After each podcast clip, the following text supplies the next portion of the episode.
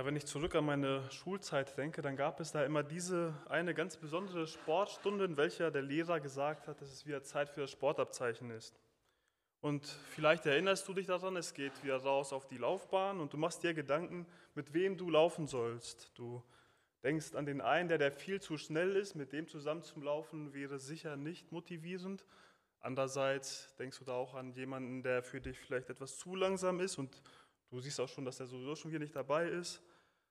Aber du findest dann doch auch diesen einen Mitschüler, ähm, der ein ähnliches Tempo hat und du hoffst, dass ihr euch gegenseitig ziehen und ihr euch zur Bestleistung antreiben könnt.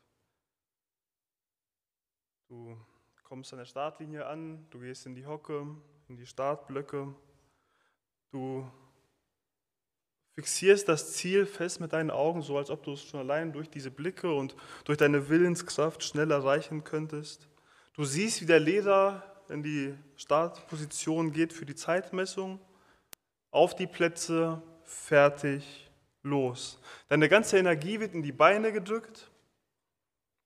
Dein, du beschleunigst so stark es geht, du, deine Füße werden immer schneller, dein ganzer Körper ist unter Hochspannung, Herz, Atmung, ja, die ganze Muskulatur, die Füße. Du denkst gar nicht mehr über die Mathe-Klausur nach, die vorher nicht so gut lief. Überhaupt denkst du an gar nichts anderes mehr nach, was dir vorher noch schlechte Laune gemacht hat. Nein, für diese 13 Sekunden gilt es allein, diese 100 Meter schnell zu überwinden. Das Einzige, was dich beschäftigt, ist, wie du deine Füße noch schneller bewegen kannst und du das Ziel schnell erreichst. Und in all der Konzentration nimmst du auf einmal dieses Atmen und Schnaufen hinter dir wahr. Der Abstand zu deinem Laufpartner ist sehr gering. Du spürst seinen Atem fast schon im Nacken. Und es schießt dir in den Kopf, du musst unbedingt vorne bleiben. Als wäre das wie ein geheimer Schlüssel zu versteckten Kraftreserven. Geht ein Druck durch deinen Körper. Die Füße können doch noch schneller, noch 20 Meter, 10 Meter mit Vollgas über die Ziellinie. Du hörst die Zeit, die du erreicht hast und du hast immer noch Kraft für ein paar Jubelsprünge, weil du die Zeit unterboten hast, die du brauchtest. Du klatscht mit deinem Laufpartner ab, weil ihr euch gegenseitig zur Bestleistung angetrieben habt und auch er die gewünschte Zeit unterboten hat. Und heute wollen wir in meiner Predigt drei Wesenszüge eines erfolgreichen Läufers anschauen. Und natürlich soll es mir nicht um ein Sportabzeichen gehen, sondern um einen viel wichtigeren Lauf. Der Predigt, die Predigt hat den Titel Der Lauf, um Christus zu gewinnen. Meinen heutigen Predigtext finden wir in Philippa 3, die Verse 12 bis 16. Aber um uns den Kontext dieser Verse noch etwas besser vor Augen zu führen, lese ich ab Vers 1. Philippa 3, ab Vers 1. Im Übrigen, meine Brüder, freut euch in dem Herrn. Euch immer wieder dasselbe zu schreiben, ist mir nicht lästig, euch aber macht es gewiss. Habt Acht auf die Hunde, habt Acht auf die bösen Arbeiter, habt Acht auf die Zerschneidung, denn wir sind die Beschneidung, die wir Gott im Geist dienen und uns in Christus Jesus rühmen und nicht auf Fleisch vertrauen, obwohl auch ich mein Vertrauen auf Fleisch setzen könnte. Wenn ein anderer meint, er könne auf Fleisch vertrauen, ich viel mehr.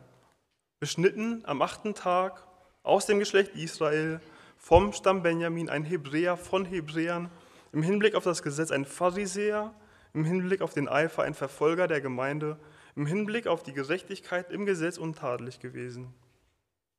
Aber was mir Gewinn war, das habe ich um des Christus willen für Schaden geachtet. Ja wahrlich, ich achte alles für Schaden gegenüber der alles übertreffenden Erkenntnis Christi Jesu meines Herrn, um dessen Willen ich alles eingebüßt habe.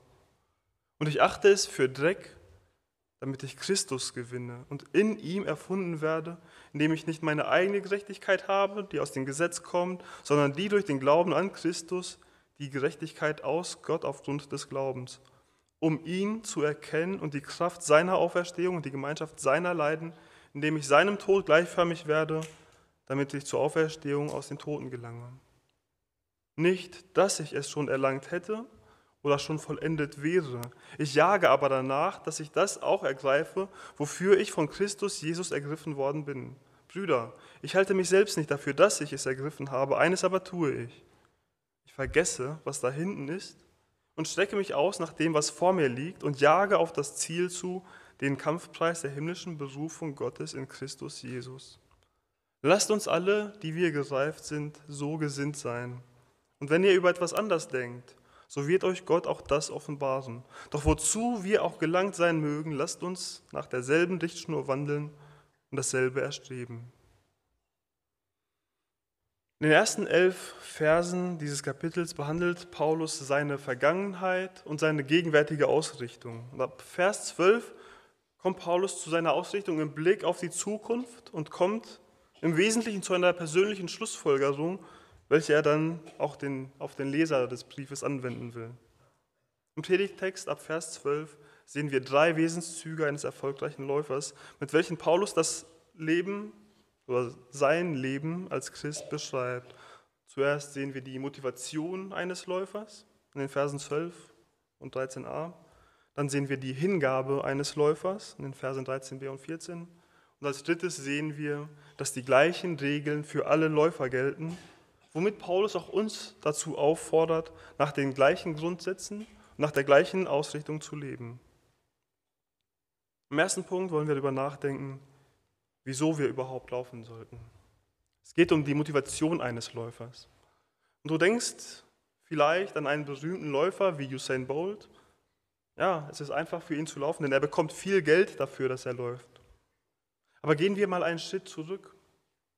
Wieso ist er all die Jahre gelaufen, als er noch nicht so erfolgreich war, als ihn noch niemand kannte, er sich damit nicht den Lebensunterhalt verdienen konnte?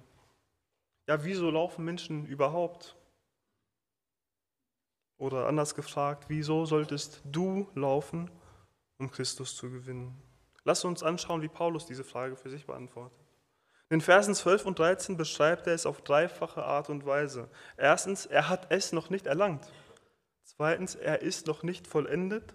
Und drittens, er hat noch nicht ergriffen, wofür er von Christus Jesus ergriffen worden ist. Freier formuliert, er läuft, weil er das Ziel eben noch nicht erreicht hat. Aber welches Ziel? Und wieso will er es erreichen? Wenn er schreibt, dass er es noch nicht erreicht hat, ist natürlich die Frage, worauf sich dieses Wort es bezieht. Am Anfang des Kapitels hat Paulus einen neuen Gedankengang mit dem Aufruf zur Freude am Herrn begonnen. Er behandelt Feinde und Hindernisse zur Freude am Herrn, die im Fleisch, Gesetzlichkeit und Selbstgerechtigkeit zu finden sind. Er zeigt in Vers 3, dass Freude am Herrn nur dann möglich ist, wenn wir Gott im Geist dienen und in Christus Jesus rühmen und eben nicht auf Fleisch vertrauen. Freude am Herrn haben wir nur dann, wenn wir unsere fleischlichen Errungenschaften als Schaden und Dreck betrachten, um dadurch zu Christus, um Christus zu gewinnen, wie Paulus es in den Versen 7 und 8 beschreibt. Freude, Freude am Herrn haben wir, wenn wir statt unserer eigenen Gerechtigkeit die Gerechtigkeit Gottes haben. Freude am Herrn haben wir dann, wenn wir durch Leiden Gemeinschaft mit Christus haben, über Tod und Auferstehung Christus ganz erkennen und gewinnen. Und einige dieser Formulierungen könnten für dich vielleicht etwas befremdlich wirken und du würdest ihnen ehrlich gesagt nicht zustimmen. Deine Vergangenheit und früheren Erfolge als Dreck betrachten, obwohl du dafür so viel investiert hast. So wie Paulus Leiden und Tod entgegenzusehen, um darin Christus zu erkennen. Überhaupt die eigene Gerechtigkeit aufzugeben, um nur Gottes Gerechtigkeit zu haben. Ja, wir haben es wohl schon oft gehört, wie entscheidend ist, seinen eigenen Glauben nicht auf die eigene Leistung aufzubauen. Aber leben wir auch danach? Oder denken wir in unserem praktischen Leben nicht auch oft genug, dass wir es Gott zu beweisen haben, wie gut wir sind und wozu wir fähig sind? Paulus zeigt, wie gefährlich diese Gedanken sind, weil sie zum Ausdruck bringen, wie wir immer noch Gnade, Gesetz und unsere eigenen Werke miteinander vermischen wollen, um vor Gott annehmbar zu sein. Deshalb will ich dich heute wieder daran erinnern, dein Heil nicht in dem zu suchen, was du bist oder tust, sondern allein in dem, was Christus ist, für dich getan hat und auch weiterhin tut. Ich will dich dazu ermutigen, dein theoretisches Wissen und deine Überzeugung in Einklang mit deinem praktischen Leben zu bringen. Denn wenn Paulus diese Briefe und diese wichtigen Lehren geschrieben hat, hat er es nicht mit der Absicht, uns nur Wissen weiterzugeben, sondern uns dazu aufzufordern, sie wirklich zu begreifen und umzusetzen. Und viele dieser Punkte, die Paulus in den ersten elf Versen aufzählt, hat er selbst schon miterlebt. Und ich denke, dass auch viele von uns schon einiges davon kennen. Aber so wie Paulus haben auch wir es noch nicht in der Vollkommenheit erreicht. Paulus ist hier, als er diesen Brief geschrieben hat, immer noch ein sündiger Mensch. Er ist ein bedeutender Apostel für den Herrn, ein großes Vorbild, aber er ist immer noch ein unvollkommener Mensch, der nicht immer alles richtig macht, wie er selbst in Römer 7 seinen Kampf gegen die Sünde beschreibt. Und vor allem fehlt ihm noch der letzte Schritt, über Tod und Auferstehung den Leib der Sünde abzulegen, Christus gleichgestaltet zu werden und in direkter Gemeinschaft mit dem Herrn zu leben. Diese angestrebte Vollkommenheit ist unvergleichbar mit allem anderen, was wir kennen. Wir kennen aus unserem Umfeld, aus unserer Gemeinde, aus vielen verschiedenen Biografien und Erzählungen so viele beeindruckende Vorbilder, die mit großem Eifer für unseren Herrn gelebt haben. Martin Luther, John Bunyan, Charles Spurgeon, Hudson Taylor, Georg Müller, Abraham, David, Elia, Petrus, Paulus. Viele große Vorbilder, von denen wir vieles lernen können, die uns viel weiter voraus waren und uns deshalb so viel Gutes mitgeben konnten, um uns auf unserem Weg zu helfen. Aber glaubt es oder nicht, sie waren alle unvollkommen, sie haben alle gesündigt, auch wenn wir einige davon fast schon als Übermenschen betrachten würden, mit denen sich niemand vergleichen kann. Aber sie waren alle unvollkommen. Hier auf der Erde hat keiner von ihnen das Ziel erreicht. Aber Paulus gibt sich nicht damit zufrieden, das Ziel noch nicht erreicht zu haben. Er will das ergreifen, wofür er von, er von Christus ergriffen worden ist. Und das ist der Kern seiner Motivation. Er hat sich nicht einfach irgendein Ziel ausgesucht, welches ihm halt wichtig war, so wie wir oft unsere Ziele wählen. Nein, er hat das Ziel ausgesucht, für welches er von Christus ergriffen worden ist. Seine Motivation zu wirken liegt darin, dass Gott zuerst gewirkt und ihn dazu gerufen hat. Diese Motivation sehen wir im Neuen Testament sehr häufig. Und auch im Philipperbrief finden wir dieses Muster immer wieder. Wirke du, weil Gott schon vorher gewirkt hat und auch weiter in dir wirkt. In Kapitel 2 heißt es zum Beispiel, verwirkliche du deine Rettung mit Furcht und Zittern, weil er in dir das Wollen und Vollbringen bewirkt. Behandle du deine Glaubensgeschwister in Demut und Liebe, weil Christus für dich in so viel größerer Demut und Liebe gehandelt hat. Wandle du würdig des Evangeliums, weil er dich damit aus deiner hoffnungslosen Sklaverei der Sünde befreit hat, als welcher du sonst niemals entkommen könntest. Weil er so viel für dich getan hat und du das verstehen konntest, willst du auch für ihn arbeiten. Es geht nicht um eine Rückzahlung, sondern um Dankbarkeit und Freude die zu einer Antwort in unserem Tun führen. Dankbarkeit und Freude darüber, was er für dich getan hat und wer du jetzt in ihm bist. Von einer solchen Motivation hast du wahrscheinlich schon häufig gehört und weißt es im Grunde auch. Aber irgendwie fühlst du es oft nicht so. Bist zu sehr mit dir selbst beschäftigt und bist insgeheim schon etwas stolz darauf, was du erreicht hast. Oder schaust darauf, was du für Gott schon alles getan und investiert hast. Und er doch zufrieden mit deinem Dienst sein muss, dass du doch mehr als andere gemacht hast. Aber solche Gefühle und Gedanken führen immer in die Irre. Schau darauf, was Gott für dich getan hat und sag mir, dass du das auch nur ansatzweise ausgleichen oder zurückzahlen könntest. Es ist so, als würde dir jemand ein Haus schenken und du ihm 100 Euro gibst und so tust, als hättest du ihn bezahlt wäre eine Beleidigung für ein so großes Geschenk, weil es nicht wertschätzt, was es wirklich gekostet hat. So ist es bei Christus und unserer Errettung. Unsere Motivation kann nicht eine Rückzahlung, ein rückwirkendes Verdienen der Errettung sein. Das wäre eine Beleidigung für den Preis, den Christus für dich gezahlt hat. Aber zusätzlich zu dieser Dankbarkeit und Freude über unsere Errettung ist auch ein Befehl an uns ergangen. 1. Petrus 1, Vers 16, seid heilig, denn ich bin heilig. Wozu hat Christus uns ergriffen? Zur Heiligung, damit du ihm ähnlicher wirst, weil du mit und für ihn lebst. Er hat dich zu einem Dienstwerkzeug seiner Gemeinde ergriffen, damit du dich in die Gemeinde, seine Braut investierst, die er teuer mit seinem Blut erkauft hat. Letztendlich hat er dich zu seiner Ehre ergriffen um Gottes Namen groß zu machen. Das ist es, was Paulus will. Es hat ihn so sehr überzeugt, alles andere dahinter anzustellen, weil er sieht, dass dieses Ziel so viel wertvoller ist als alles andere. Er will das ergreifen, wofür Christus ihn ergriffen hat. Und das ist die Motivation für seinen Lauf. Nicht selbst zufrieden zurück auf das Selbsterreichte zu schauen, sondern den Blick allein auf Christus und seine Ehre ausgerichtet, weil er so viel für uns investiert hat. Aber wie macht Paulus das? Wie verändert diese Motivation sein Leben? Nachdem wir im ersten Punkt die Motivation eines Läufers betrachtet haben, schauen wir uns jetzt den zweiten Wesenszug eines Läufers an. Seine Hingabe. Paulus beschreibt seine Hingabe hier mit drei Verben. Vergessen, ausstrecken, jagen. Zuerst vergisst Paulus. Paulus vergisst, was da hinten ist. Jetzt fragst du dich, wie hilft es mir beim Laufen zu vergessen? Ausstrecken und jagen können wir uns vielleicht noch irgendwie vorstellen, aber vergessen? Für Paulus hatte die Vergangenheit einfach keine Bedeutung mehr. Wir haben es in den ersten Versen dieses Kapitels gelesen. Paulus war einer der führenden Pharisäer im Judentum. Er hatte schon damals eine ganz besondere Hingabe und viele Erfolge vorzuweisen. Aber wenn er sie dann als Schaden und als Dreck bezeichnet, zeigt es, dass er nicht gerade an seiner Vergangenheit hängt. Aus der Vergangenheit kann man vielleicht einiges lernen, aber ansonsten bringt es einfach nichts, über die Vergangenheit nachzudenken. Und das ist halt auch genau der Punkt. Wenn du beim Laufen die Zeit hast, über deine vergangenen Erfolge und Trainingsleistungen nachzudenken, wird das kein guter Lauf. Wenn du beim Lauf über irgendwas anderes nachdenkst als den Lauf, bist du nicht bei der Sache, sondern völlig abgelenkt. Aber ein erfolgreicher Lauf verträgt keine Ablenkung.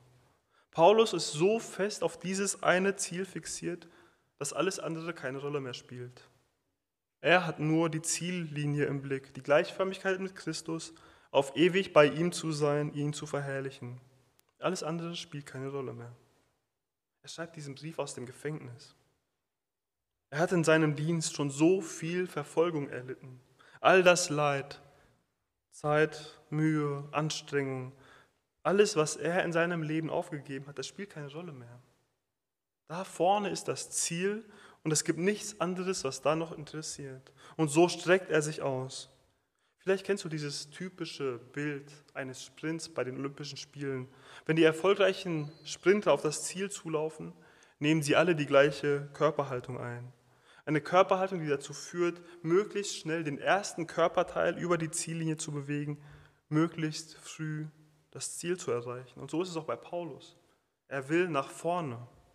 Er müht sich ab, er will irgendwie doch noch möglichst schnell ans Ziel kommen. Er will nicht einfach über die Zeit langsam Fortschritte in der Heiligung machen, dass es gerade so ausreicht, von niemandem zur Rechenschaft gezogen zu werden. Nicht hier mal eine gute Tat und dann viel Bequemlichkeit für sich selbst, sondern Vollgas, mit vollstem Einsatz, mit Mühe und Anstrengung. Er jagt auf das Ziel zu. Wie jagt denn der Jäger? Wenn er eine Spur aufgenommen hat, und das ist oft schon schwer genug, verfolgt er diese eine Spur. Er darf die Spur nicht verlieren und muss ihr zügig folgen, weil das Tier sonst über alle Berge ist. Und er, ist, er darf auch keine Ablenkung oder sich nicht ablenken lassen. Wir kennen dieses Bild der Jagd von, auch aus verschiedenen Alltagsbildern. Da ist jemand, der jagt von einem Abenteuer ins nächste, ein anderer macht Jagd nach Schnäppchen und ein dritter jagt die Karriereleiter. Paulus jagt auch. Er folgt der Spur, der Laufbahn, mit Mühe und Anstrengung, mit vollstem Einsatz auf Kosten des persönlichen Vorteils. Er hat das eine Ziel vor Augen, das zu ergreifen, wofür er von Christus ergriffen worden ist. Den Kampfpreis der himmlischen Berufung Gottes in Christus Jesus. In der Antike gab es diesen bekannten Lorbeerkranz. Heute gibt es in vielen Sportarten einen Pokal, eine Medaille. Und am Ende unseres Laufes gibt es auch einen Kampfpreis. Die Gleichförmigkeit mit Christus, ewige, engste Gemeinschaft mit unserem Herrn lohnt für unseren Lauf. Eine neue, vollkommene Welt, in der es keine Sünde, kein Leid, keine Trauer mehr gibt. Unsere Erkenntnis ist dann vollkommen, unsere praktische Heiligung ist dann perfekt. Wir werden von Gott so verändert, dass wir mit ihm Gemeinschaft haben können. Dazu sind wir berufen worden. Diesem Preis gilt es nachzulaufen. Aber wie sieht es mit deinem Leben und deiner Hingabe auf, aus? Würdest du dein Leben als Christ mit den gleichen Worten beschreiben, wie Paulus es hier tut? Vergisst du, was da hinten ist? Es gibt so viele Christen, die an diesem Lauf teilnehmen, aber gar nicht mehr wissen, dass es überhaupt ein Lauf ist. Stell dir mal vor, wie verrückt das aussieht. Da ist ein Wettkampf, alle sprinten nach vorne, nur der eine spaziert langsam vor sich hin, mal in die eine Richtung, dann in die andere, dann bleibt er sogar stehen. Ja, so gibt es Christen, die sich schon vor langer Zeit zu Gott bekehrt haben, vielleicht sogar schon lange in der Gemeinde sind, aber ganz vergessen haben, was das mit sich bringt, dass es ein Lauf ist, dass die Nachfolge immer kostet, dass es für dein Leben bedeuten muss, dass es nichts Wichtigeres mehr gibt, als für ihn zu leben, Zeit in sein Reich zu investieren, ihm und seiner Gemeinde aufopfern zu dienen. Würdest du von deinem Lauf behaupten, dass du dich nach vorne ausstreckst? Wirfst du alles mit vollstem Einsatz nach vorne, um in der Heiligung zu wachsen? Wie hoch sind deine Kosten für die Gemeinde? Und ich meine jetzt nicht das Geld. Was investierst du, um Gott besser kennenzulernen und ihm ähnlicher zu werden? Sonntags zum Gottesdienst zu kommen, ist schon mal eine gute Ausgangslage. Aber wenn das alles für dich ist, reicht das bei weitem nicht. Es muss die ganze Woche über geschehen. Denn sonst wirst du vom Evangelium nie so gefüllt sein, dass es die bestimmende Kraft in deinem Leben ist. Dann wirst du dich vielleicht immer wieder darüber wundern, dass dein Leben nicht mit dem übereinstimmt, was du aus der Bibel kennst und eigentlich auch schon weißt. Aber es ist eben nur dann möglich, wenn du dich entsprechend ausstreckst. Und jagst du dem Ziel nach? Gibt es für dich im Leben überhaupt nur dieses eine Ziel? Oder probierst du auf möglichst vielen Hochzeiten zu tanzen und von allem etwas mitzunehmen, indem du die Kompromisse so wählst, dass du irgendwie alles unter einen Hut? Verfolgst du mal das eine Ziel und dann wieder das andere? Gott und seiner Gemeinde auf der einen Seite und auf der anderen Seite deinen persönlichen Götzen, Arbeit, Geld, Ansehen, Unterhaltung, Bequemlichkeit. Ja, selbst so gute Dinge wie Familie und Freunde können für dich dann zu Götzen werden, wenn du sie höher hebst als Gott und sein Reich, seine Gemeinde. Welchem Ziel folgst du nach? Und das klingt jetzt vielleicht etwas zu herausfordernd für dich und du würdest dem so nicht in allem zustimmen. Aber ist das nicht alles genau das, was Paulus hier und die Bibel allgemein an so vielen Stellen schreibt und immer wieder bestätigt? Wenn dir das also gerade nicht gepasst hat, was ich gesagt habe, liegt es daran, dass es biblisch falsch ist oder weil es einfach nicht deinen Vorstellungen entspricht?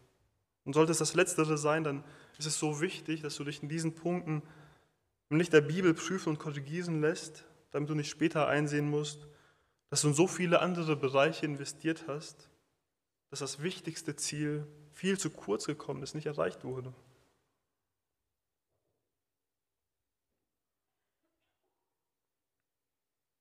Wenn Paulus jetzt also im ersten Punkt die Motivation, im zweiten Punkt die Hingabe eines Läufers beschrieben hat, kommt er zum dritten entscheidenden Wesenszug eines erfolgreichen Läufers. Er weiß, dass die gleichen Regeln für alle Läufer gelten. Und das heißt auch, dass er sie entsprechend ernst nimmt und danach lebt. Nachdem Paulus beschrieben hat, wie das Ganze bei ihm aussieht, wendet er sich an die Leser des Philipperbriefes. Er sagt ihnen ganz direkt, dass es bei ihnen in der Motivation und der Hingabe genauso aussehen sollte. Und genauso gilt es auch für dich und mich heute. Diesen Begriff der Gesinnung begegnen wir im Philipperbrief häufiger. In Kapitel 2 fordert Paulus die Philipper unter anderem dazu auf, eines Sinnes zu sein, einer den anderen in Demut höher zu achten, jeder auf das des anderen schauend. Wenn wir dann noch ein bisschen weiter zurück ins erste Kapitel gehen, sehen wir die Aufforderung, des Evangeliums würdig zu wandeln, indem wir fest in einem Geist stehen, einmütig miteinander für den Glauben kämpfen und uns in keiner Weise einschüchtern lassen sollen von den Widersachern, weil Leid auf die Gemeinde zukommt. Es ist für jede Gemeinde von entscheidender Bedeutung fest, in der Einheit, in der richtigen Lehre zu stehen. In einem solchen Gebilde muss jeder mit anpacken, sich jeder voll investieren, weil es sonst immer darauf hinausläuft, dass Reibereien und über die Zeit immer tiefere Spalten entstehen. Und deshalb kommt hier der Befehl von Paulus. Lasst uns alle so gesinnt sein. Das hier ist die Gesinnung eines erfolgreichen Läufers. Motiviert, weil man von Christus ergriffen worden ist, mit Volldampf auf das Ziel der Vollendung, den Kampfpreis der himmlischen Berufung zu.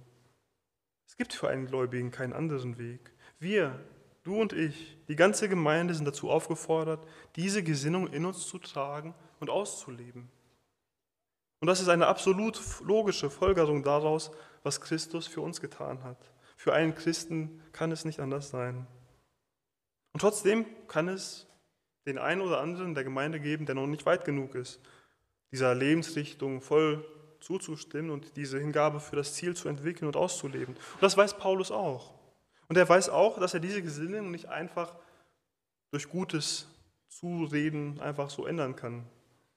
Wenn jemand einfach nicht, noch nicht weit genug ist, noch nicht reif genug dafür ist, dann überlässt Paulus es Gott, diesem Läufer die richtige Ausrichtung zu offenbaren. Solange dieser Christ sich nicht auf die faule Haut legt, sondern dazu bereit ist, weiter im Glauben zu leben, zu wachsen und danach zu leben, was er schon verstanden hat, wird Gott auch die richtige Gesinnung in ihm entwickeln.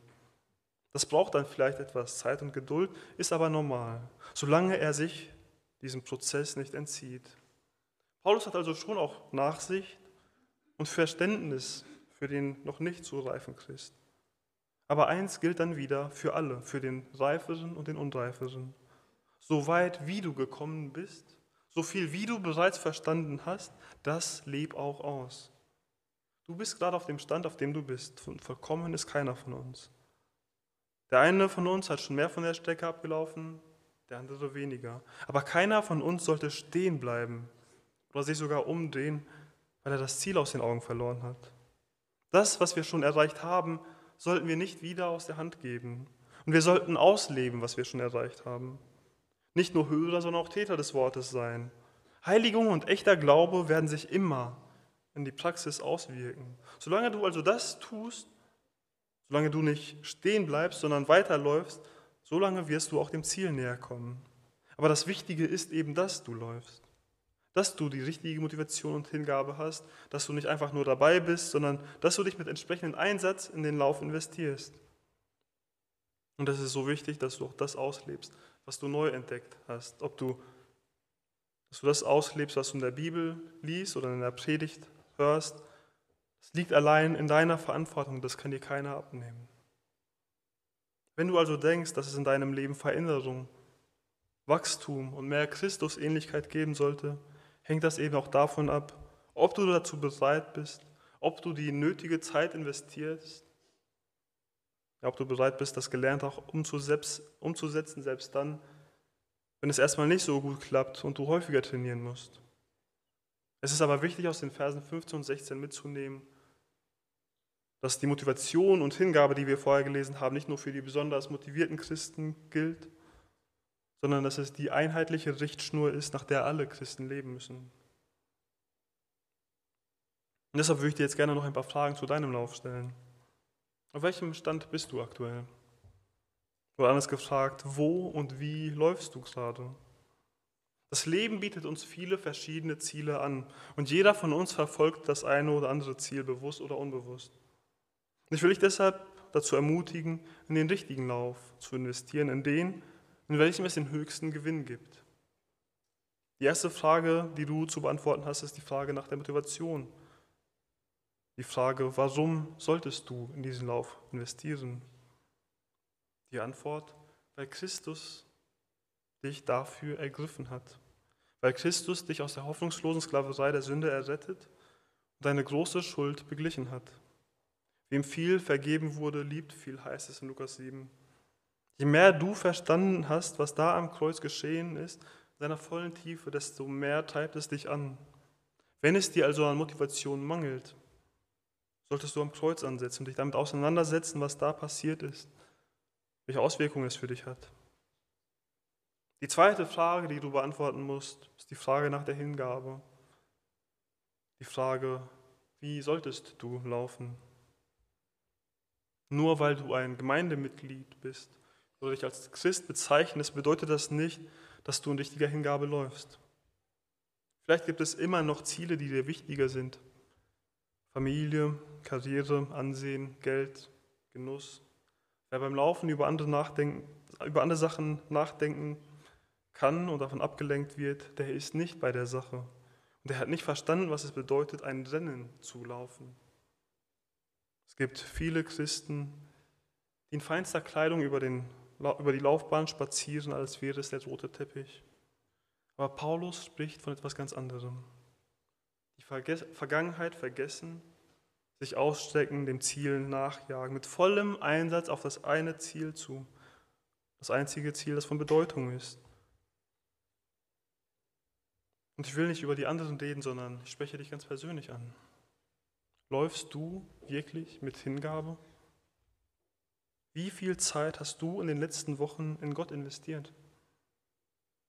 Und wie viel Zeit hast du in Dinge investiert, von welchen du eigentlich behaupten würdest, dass sie für dich keine Götzen sind? Ich kenne dein alltägliches Leben nicht gut genug, aber ist es wirklich über ein Fakt über dein Leben, dass Gott die höchste Priorität hat? Dass du diesem Ziel mit vollstem Einsatz nachjagst? Nichts weniger wird hier gefordert. Wenn es dir also an Hingabe mangelt, kannst du eigentlich das Gleiche tun, wie wenn es dir an Motivation mangelt. Setz dich damit auseinander, was am Kreuz passiert ist und welche Auswirkungen es auf dein Leben hat. Sehe darin, welche Hingabe Jesus für dich und deine Rettung vorgelebt hat.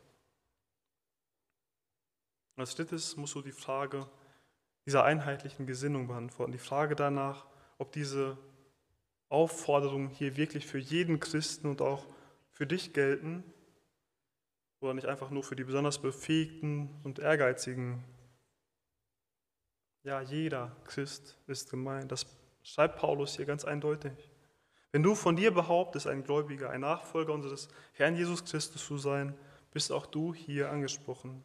Diese Gesinnung zu haben, ist kein Bonus, kein i-Tüpfelchen. Es ist nicht das Erkennungszeichen der besonders guten Christen, sondern es geht für einen Christen einfach gar nicht anders. Und deshalb, lieber Christ, lauf. Lauf um dein Leben. Lauf, um Christus zu gewinnen. Amen.